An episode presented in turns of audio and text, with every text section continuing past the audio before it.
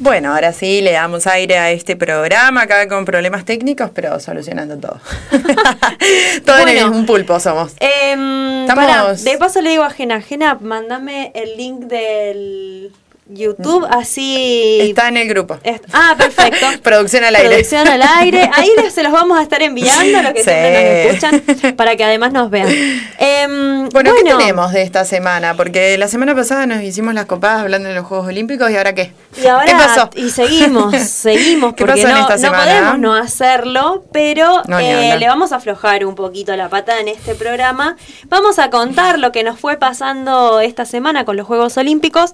Obviamente desde nuestras miradas, ¿no? Que la mirada que nos gusta darle acá en este programa. Y que tiene que ver con más que quién gana o las medallas, los medalleros. Bueno, hacer referencia un poco a, a, lo que vamos ganando en cada Juego Olímpico en términos de derechos, en términos de disfrutes, en términos de poder empezar a discutir algunas cosas que muchas veces son tabú dentro del espacio deportivo y recreativo. Em, y que estas competencias que son internacionales eh, ayudan a visibilizar eh, porque se expande muchísimo más esos mensajes. ¿no? no es lo mismo lo que nosotras decimos acá que la declaración de un medallista olímpico. No, eh, ni hablar, es un montón. Tiene una repercusión enorme súper potente, poderosa, que, que bueno, que muchas veces nos cuesta dimensionar lo, lo, mucho que importa ese, ese mensaje que se da. una de las cosas que pasó esta semana es que eh, se acuerdan que hablamos muchas veces de Laurel Hubbard, que era la neozelandesa alterófila, la primera deportista trans en competir en los Juegos Olímpicos. Lo contamos un montón. Lo contamos un montón, charlamos sobre esta discusión, que viene siendo una discusión muy filosa dentro del deporte. Eh, como también contamos que, por ejemplo, Semeña se quedó afuera por las mismas eh, directivas que tiene el Comité Olímpico Internacional, pero en este caso es para festejar porque Tokio 2020 eh, tiene a la primera deportista trans eh, en sus juegos. Que compitió, sí. Que compitió esta semana. Eh, que concluyó al final sin marcas en la categoría de más 87 porque no pudo realizar eh, los intentos. Viste que eh, en el levantamiento de pesas, para que nos están escuchando y capaz que no tienen la información ahí fresca, van haciendo distintas pruebas con distintos quilajes. Y van intentando levantar esos kilos. Y van sumando. Y van sumando y así se suman los puntajes para ver quién levantó eh, más peso en total. Eh, ella tuvo tres intentos, el primero con 120 y otros con 125, pero eh, no pudo con ninguno, los tres intentos fueron fallidos y por lo tanto se retiró eh, sin su, su, desarrollo esperado, ¿no? Ella esperaba tener un, mejor desenvolvimiento. Eh, recordemos que tiene 43 años, la mayoría eh, tiene dos décadas menos, por lo menos, sí. en, en los Juegos Olímpicos. Em, así que bueno. Pero es un hito en sí mismo. Es un hito en sí mismo. Olvídate. Que haya podido estar, que su nombre esté ahí en la pantalla, como todo lo que va sucediendo ahí en el mundillo olímpico. Sí, y que además esas corporalidades estén, sean visibilizadas, hayan tenido lugar, no se haya quedado afuera de, hacer algo que le gusta y que le hace bien y que es su desarrollo profesional, eh, solo por ser quien es, eh, como lo venimos charlando un montón de veces acá. Como lo dijo el el medallista. Me dijo como, pensé que nunca iba a llegar a ningún lugar por ser quien soy, básicamente. Exactamente. Así que bueno, eh, hizo algunas declaraciones en relación a esto, que estaba muy contenta con poder haber participado, que era histórico y que bueno, creo que hay cosas que se van festejando en los Juegos Olímpicos que no tiene que ver con victorias o medallas, sino con victorias sociales, ¿no? Con derechos, con alegrías compartidas. Sí, pareciera ser un poco un reflejo, ¿no? De todo lo que está pasando alrededor en el mundo, en algunos lugares del mundo. Eh, como que medio que ha llegado también a ese lugar y esto, un poco lo que hablábamos la semana pasada, de de lo importante de las redes sociales, de cómo hace que las cosas se viralicen y que lleguen a todos lados, lo bueno y lo malo también, ¿no? Porque, porque le da un, un espacio eh, a todo lo que sucede, entonces las demandas también son mucho más masivas, como es súper importante lo que está pasando con un montón de situaciones, ¿no? Como con lo de Simone Biles que hablamos la semana pasada, me parece que esta discusión también de qué pasa con el deporte, no solo en Argentina, sino como que cada país va planteando una realidad de, de sus propias disciplinas deportivas, de bueno, ¿por qué? no es tan importante el medallero, sino cómo van llegando esos y esas deportistas hasta ahí. Creo que eso es súper interesante también. Sí, y ver, eh, está bueno lo que decís, Luz, porque además de la diversidad entre países y realidades políticas, lo que va pasando también son como conectores, ¿no? Cosas en común que a pesar de esas diferencias aparecen en relación a lo estructural, ¿no? También se visibiliza como las dos cosas, lo, lo particular de cada situación nacional y a la vez las cosas en común que, todos los países tienen, como este otro tema, que es el de la salud mental, que yo creo que es como la gran estrella de los Juegos Olímpicos, este Tremendo. tema. Eh, yo no sé, no tengo recuerdo al menos que en Juegos anteriores no. Eh, haya sido un tema tan central y que haya conmovido tanto que que haya generado tanta que empecemos a hablar de la salud mental como parte de la salud de los deportistas y en general, ¿no? Como la, de las personas, como parte de la salud integral de las personas. Una pata, la salud mental. Me parece que es que es fundamental. Así es. Bueno, ¿te acordás que la semana pasada comentábamos sobre la decisión de Simone Biles, que fue la que abrió este gran debate de una manera muy valiente y poderosa, lo dijimos? Y lo que fue pasando es que, bueno, nosotras terminamos el programa y siguieron habiendo repercusiones de lo que dijo Simón, y una de las repercusiones fue algo que dijo eh, Novak Djokovic, que es eh, tenista, y que declaró, hizo, hizo una declaración que es, sin, sin presión no habría deporte profesional. Si ansias, eh, si ansías ser el, mejor en tu deporte, debes aprender a, hacer frente a la presión. Y cómo hacer frente a esos momentos en la pista, pero también fuera de ella. O sea, hizo como una alabanza a la presión y al... De la alta competencia. Y a qué mal la estoy pasando, ¿te acordás que... qué mal que la estoy pasando, se fue bueno, Claudio, si no em, me equivoco. ¿Fue Gaudio? Sí, sí, sí Claro, yo tengo ese recuerdo. Gaudio fue uno de los que nadie habló de la salud mental. No, pero es que además. En ese momento. Es un meme para todos los momentos de la vida. Como un sticker, una remera con la imagen de Gaudio diciendo qué mal que la estoy pasando. Bueno, pero es como esto, ¿no? En ese momento nadie habló de la salud mental de los no, deportistas. Ni hablar. Ahora, con, con lo que está pasando hoy, podemos ver que Gaudio realmente la estaba pasando mal. Sí estaba teniendo un problema muy grosso que aparte le, le generó un, parate en su profesión. Sí, sí, sí. Pero bueno, no podía salir porque la salud mental además está estigmatizada, ¿no? Bueno, ya lo hablamos a hablar con Sarita porque Sarita nos trae una columna hoy en relación a la salud mental, sí. Algunos salieron a decir que lo que dijo Djokovic no, no tenía que ver con lo de Simón, pero bueno, lo que está claro es que la salud mental es una de las grandes protagonistas eh, de estos Juegos Olímpicos. Y lo que me llamó la atención, y por eso lo volví a traer, es algo puntual que pasó ayer. Em, estaba mirando los Juegos Olímpicos y entrevistaron a Rubén Rezola, que es remero del K1 eh, canotaje argentino.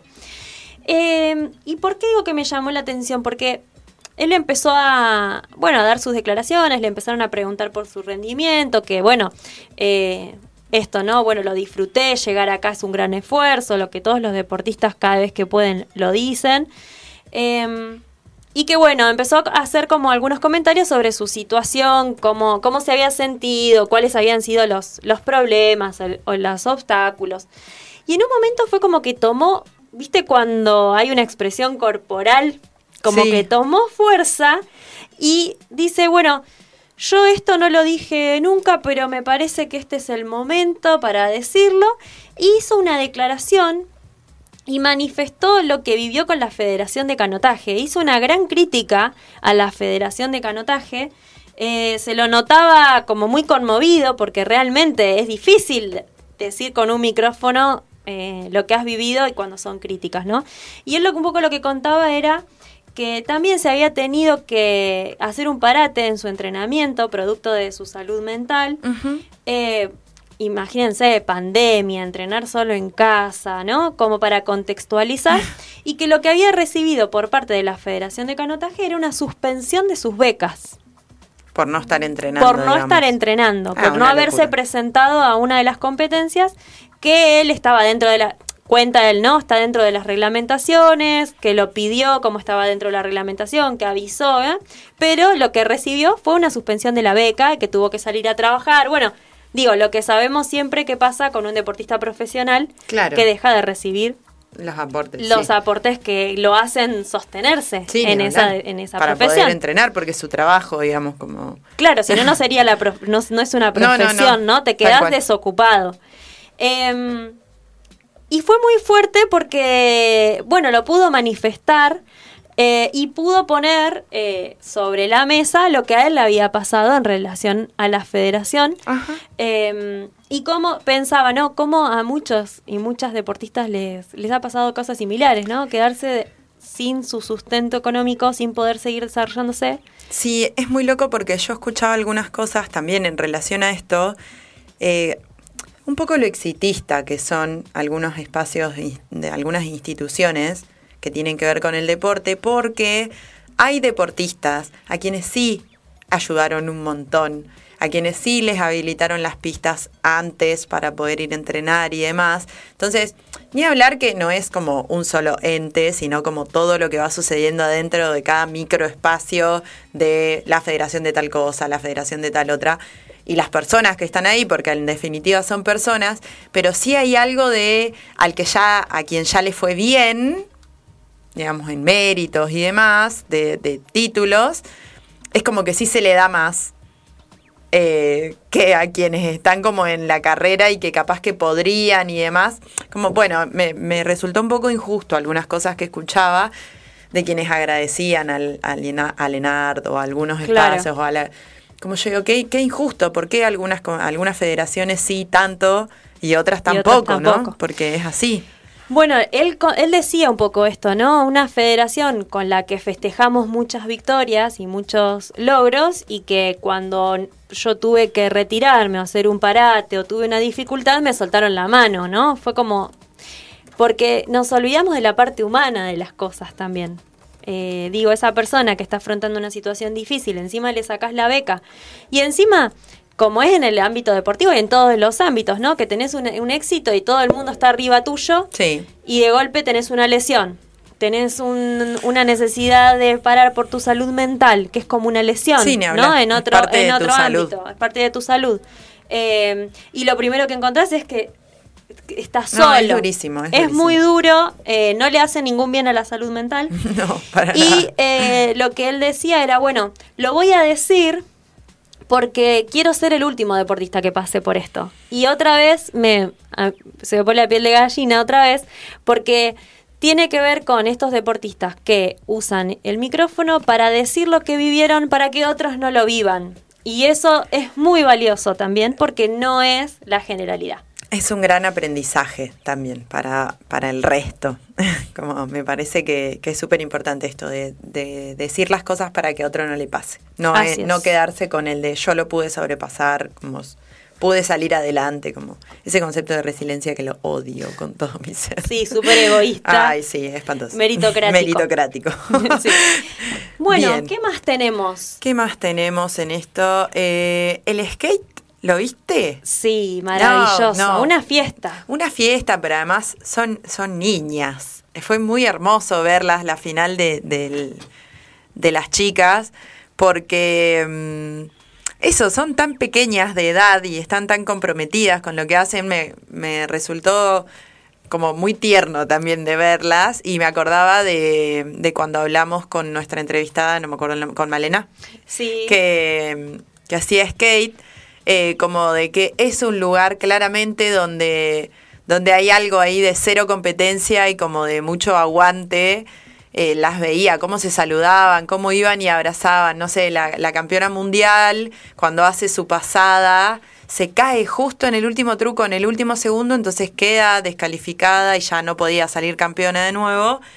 Pero fueron todas corriendo a abrazarla y la levantaban como festejando, como se diciendo la mejor, ¿entendés? Como no pasa nada con esto. Una nena de 15 años de Gran Bretaña que salió tercera, que lloraba así como no lo podía creer de lo que... Nada, muy, muy, muy hermoso. Sí, em, yo vi también la parte masculina y veía, por ejemplo, uno de los competidores tenía 46 años. Claro. El otro tenía 18. Tiene que ver con estos deportes que son populares, que tienen que ver no con los deportes clásicos, sino con estos otros deportes que aparecen, que son además toda una expresión cultural, identitaria, em, muy callejero, ¿no? Mucho de estos códigos de somos colegas más que contrincantes, eh, y que se, se, notaba mucho, em, mucho en la fiesta permanente, porque además, recordemos, el surf, el skateboarding, la escalada deportiva, el karate y el béisbol fueron los cinco deportes que eh, ingresaron al programa olímpico en Tokio. Claro. O sea, son deportes nuevos, entre comillas, en la dentro de eh, los Juegos Olímpicos. Entonces, claro, la fiesta era como el bautismo del deporte en los Olímpicos. Bueno, la escalada es, por favor, qué maravilla, qué destreza física. Eso, no, es impresionante lo que hacen. Pero es muy, a mí lo que me, gustó mucho de verlo fue el disfrute colectivo eh, de bueno, de estar ahí, haber ingresado, de haberse juntado un montón de muchos países hacer algo que hasta ahora había quedado relegado. Y algo que, que también eh, circula bastante y, que, y que se lamenta lo del próximo año, de que no va a haber Dakar 2022, tiene que ver con los Juegos Olímpicos de la Juventud, que también podría ser un tema a tratar como más en profundidad, pero que hay muchas y muchos deportistas que están debutando en esta categoría mayor de los Juegos Olímpicos con un nivel, con, o sea, de de éxito en cuanto a resultados, pero como con una madurez como deportistas que tiene que ver con esta experiencia previa de un Juego Olímpico juvenil, donde, donde es eso, ¿no? Como todo pensado para, para ellos, para ellas, para ellos, me parece que hizo que este Juego Olímpico tenga una presencia mucho más... Eh, nada, de personas como mucho más chicas, pero que en ese sentido, ¿no? Como hay, hay como toda una nueva camada que viene con un aire nuevo y que ya tuvo una experiencia, entonces no están como tan, tan apichonados, apichonadas ahí que, de, ay, soy re nuevo en esto. Entonces, sí, sí se lamenta mucho que no esté Dakar 2022 porque, porque va dando como una continuidad distinta, ¿no? Me parece que, que hay algo ahí que, que está bueno y que ojalá se pueda retomar pronto y termine la pandemia. Porque fue culpa de la pandemia, básicamente. Pero re interesante también que estos deportes, que son deportes donde participan personas, bueno, es más inclusivo en términos etarios. Sí, ni hablar. Pero que también atrae a un público joven y nuevo al, al deporte. Sí, porque es como. Y a otro, o sea, como parece que lo validara, ¿no? Como. Claro, y aparte es como nos pasa a nosotros, que qué sé yo, vos vas a ver el deporte que hiciste de chica porque es el que te apasiona y de paso ves todos los otros deportes y vas aprendiendo y te va generando curiosidad, ¿no? sí, aparte ves 10 minutos y ya sos experta en ese deporte. Claro, olvídate y opinás. porque, porque las marcas se hacen así. Le dieron puntaje por tal cosa. y, y opinás y denigrás al que está, que está eh, todo el día con la pesita y no la puede levantar. Claro. Bueno. Así que bueno. Eh, re linda la fiesta de los deportes que se van sumando. Sí, para. Mm, bueno, a mí me pareció como re importante lo de los. Para que vayamos cerrando, porque estamos repasando sí, el nos fuimos. lo que sucedió con. Con los atletas. Con los que, compartieron, el, oro. Que fue. Ay, yo volví a ver ese video y era Qué manera de llorar. Sí, sí, no, impresionante. Pero porque mm, es, es mucho esfuerzo, ¿no? Como parte, algunos relatores que escuchaba decían como, ¿cuántos, en este caso saltadores, hay en el mundo que puedan entender lo que te está pasando en ese momento en un Juego Olímpico? ¿Cuántos son? ¿Diez? O sea, como es un grupo muy reducido de personas que están pasando por esa situación con el estrés, con la preparación, con, como con todo lo que implica llegar a ese lugar. Como obvio que deportistas de otras, de otras disciplinas pueden entenderlo, como no se trata de, no poder empatizar, pero sí de haber vivido en el cuerpo lo mismo que vos. ¿Cuántos? Son muy pocas personas en el mundo. Entonces, que esa persona, que el, el saltador de Qatar, elija no saltar como somos los dos campeones, ya fue, ¿entendés? Como el chico italiano, una, una alegría tan genuina como... Sí, es difícil para quienes nos están escuchando decirles que vayan a buscar el video donde el árbitro se acerca. Para, para poner un poquito en contexto, lo que pasó fue que el domingo pasado eh, dos atletas, eh, Gianmarco Tamberi de Italia y Barcin de Qatar, tenían eh, marcas iguales después de un montón de intentos, porque no era que saltaron dos veces y les dio igual, ¿no? Venían como con la clasificación, después la competencia final. que además em, son es, re loco eso. Son centímetros. sí. Claro, los dos estaban igualados. el italiano se la jugó a saltar un 2.39, si no me equivoco. Los dos, los dos intentaron. Y el, y no. No, y ahí le, y, claro, y ahí le dicen al catarí, como, bueno, si intentás y pasás, sos campeón vos. Claro, el árbitro les ofreció desempatar, o sea, no superar los 2 metros 39, sino desempatar entre ellos que estaban igualados en los 2 metros 37. Si uno pasaba y el otro fallaba, ganaba listo, ya estaba. Eh, hacer una sola competencia más y a ver quién de esos como un desempate. Y, bueno, es maravilloso ver cómo el, el, corredor de Qatar le dice al árbitro, y si no salto, ganamos los dos. Y el italiano empieza a saltar con una emoción. No, no, no, Hermoso, eh, y es re lindo. Es muy genuino. Como, muy genuino. Muy eso me pasó, como ¡ay! Después sí tuvo varias participaciones así genuinas en los juegos que salió en redes, ¿viste? Y fue a abrazar a su compañero porque también el nuevo ganador de los 100 metros fue un italiano que como rompió con un montón de expectativas y él fue corriendo a abrazarlo como recién terminaba de saltar, como una fiesta Italia así, como muy hermoso. Eh, pero bueno, para quien no lo vio, vaya a verlo porque la verdad que es una se transmite esa alegría y esa emoción eh, compartida y también nos hace pensar en esto de muchos dicen, bueno, pero rompes con la competencia en el deporte, ¿no? Como el espíritu deportivo. Y pensaba la alegría de ganar, no de ganarle al otro, sino de ganar los dos. Yo quiero ganar, ¿viste? Eh, ya está, lo logramos los dos, hicimos un recontra buen salto. Listo, eh, y correr los dos por la pista festejando el primer premio. Eh, y poder abrazarse es una alegría compartida hermosa. En ese sentido, para cerrar este bloque, eh, hay un, nada, se viralizó una reflexión en Facebook que es muy linda y ya con esto nos vamos después con un tema y, y volvemos para nuestra entrevista, volvemos a las entrevistas. que dice, una gimnasta que se baja de las finales para resguardar su integridad psicofísica y la consecuente objeción de un tenista que alardea del privilegio de la presión mientras rompe su raqueta tras perder la medalla de bronce, exponiendo la fragilidad del discurso. Dos atletas que deciden compartir el oro tras igualar marcas, renunciando a la competencia y al privilegio egoísta. Esgrimistas que rechazan la participación de un colega en su equipo nacional tras denuncias de abuso, competidoras de salto en largo que celebran un nuevo récord olímpico de una participante en plena final. Las noruegas del beach handball rehusándose a usar bikini en oposición a la sexualización de sus cuerpos.